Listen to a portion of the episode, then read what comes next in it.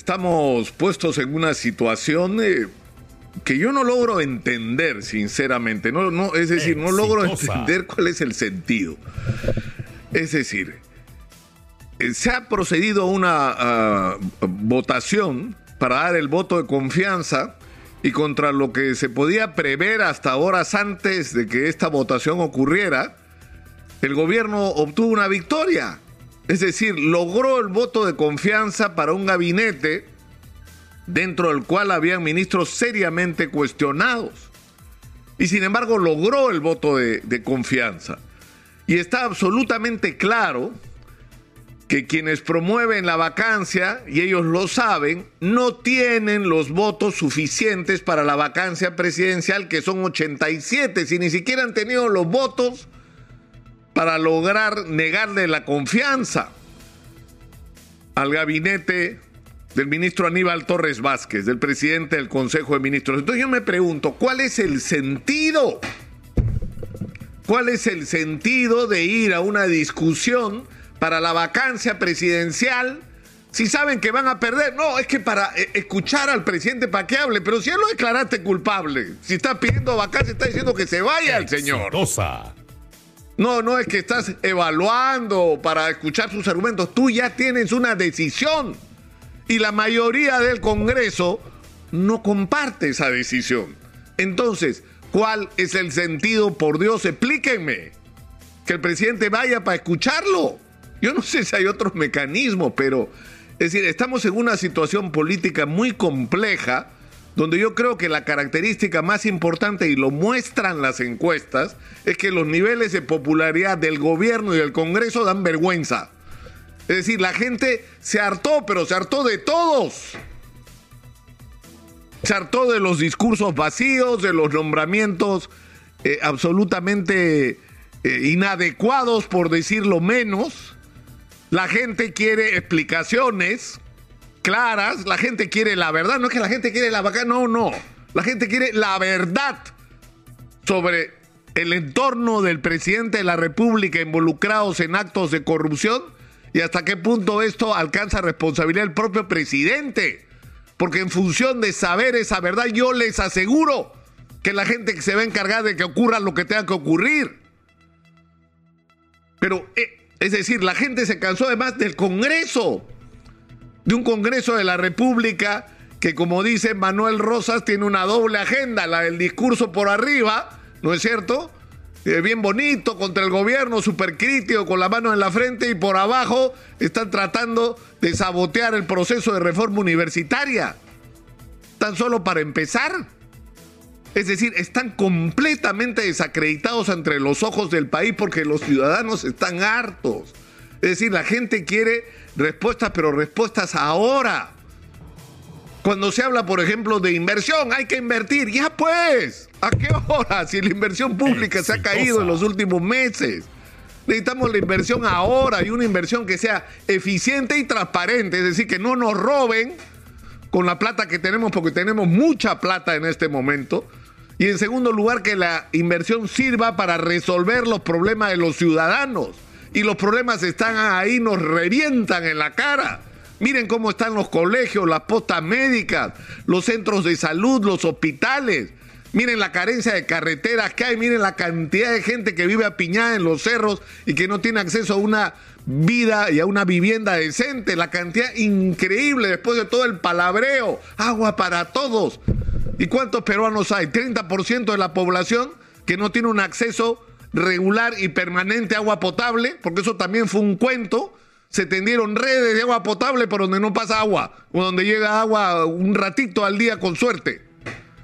Es decir, no puede ser. Ahí están las cosas que hay que hacer que son además generadoras de empleo, activadoras de la economía. Eso es lo que tenemos que estar discutiendo. Tendríamos que estar discutiendo, y acá lo repetimos ya, yo me agoto de repetir lo mismo. Es decir, los precios de los minerales están por la nube. Nosotros tenemos los minerales que el mundo necesita. La proyección es que esta demanda internacional no solo va a permanecer, sino va a crecer y que por lo tanto esta es una gran oportunidad para nosotros como país. Pero eso son puras palabras y no nos ponemos en acción.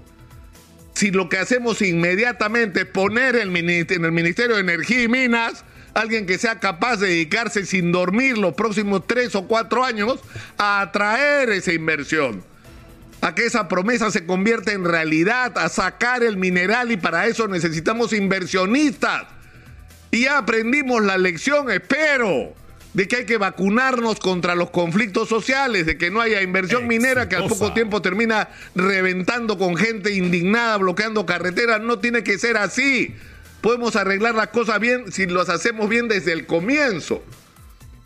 Si logramos que desde el día que empiece la exploración minera la gente se sienta parte del proceso, la gente se sienta favorecida por la presencia de la minería, que la gente celebre la presencia de la minería porque empiezan a cambiar sus vidas desde el primer momento y no solo porque tengan centros de salud, colegios, viviendas dignas, agua potable, sino porque se invierte en su futuro, en lo que va a ser el futuro de esa comunidad, de esa región, cuando ya no haya mineral, que es en lo que tendríamos que estar pensando. Y lo mismo en la agricultura, lo que está pasando es extraordinario y es producto del esfuerzo absolutamente es fantástico de un grupo de empresarios que han logrado poner la fruta peruana en los primeros lugares del mundo. Y cuando esto ha empezado a llegar a los pequeños agricultores, le ha revolucionado la vida a los pequeños agricultores. Han pasado de vivir en la sobrevivencia, así en la en la angustia de, simplemente producir para comer, a tener ahorros, a tener dinero para invertir en la educación de sus hijos, en mejorar su condición de vida.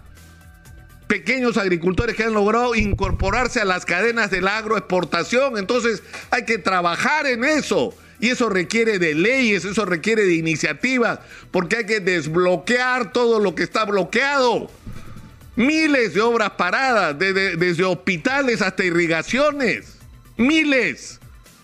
En eso hay que ponerse a trabajar, porque eso es lo que le va a cambiar la vida a la gente. Y una vez más, y lo voy a repetir hasta el cansancio, eso no tiene color político. No hay ideología ahí, es un sentido práctico de la vida, de las cosas que hay que hacer y de la política. Pero el problema es que estos son los problemas que tenemos. Yo llamamos la atención insistentemente sobre esto. Es decir, si invertimos en minería y logramos atraer la inversión en la minería y lo hacemos bien, no solamente vamos a generar empleo en minería, ya está ocurriendo un fenómeno.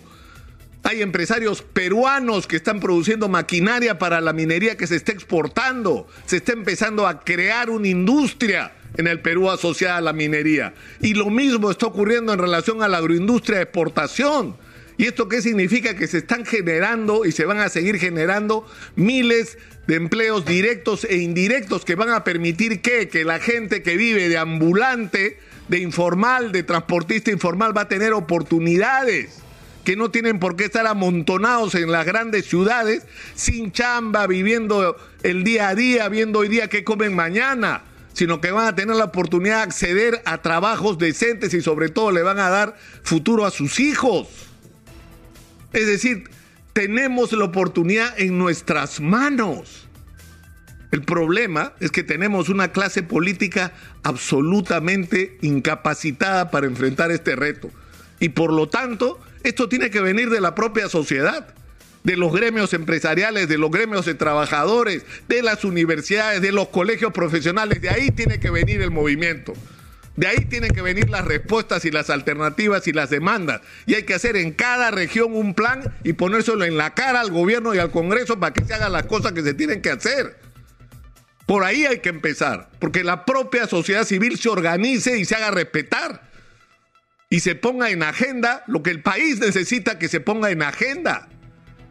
Por favor, no podemos seguir perdiendo tiempo porque eso es lo que hemos hecho estos meses, perder tiempo. Y eso es algo que no se recupera.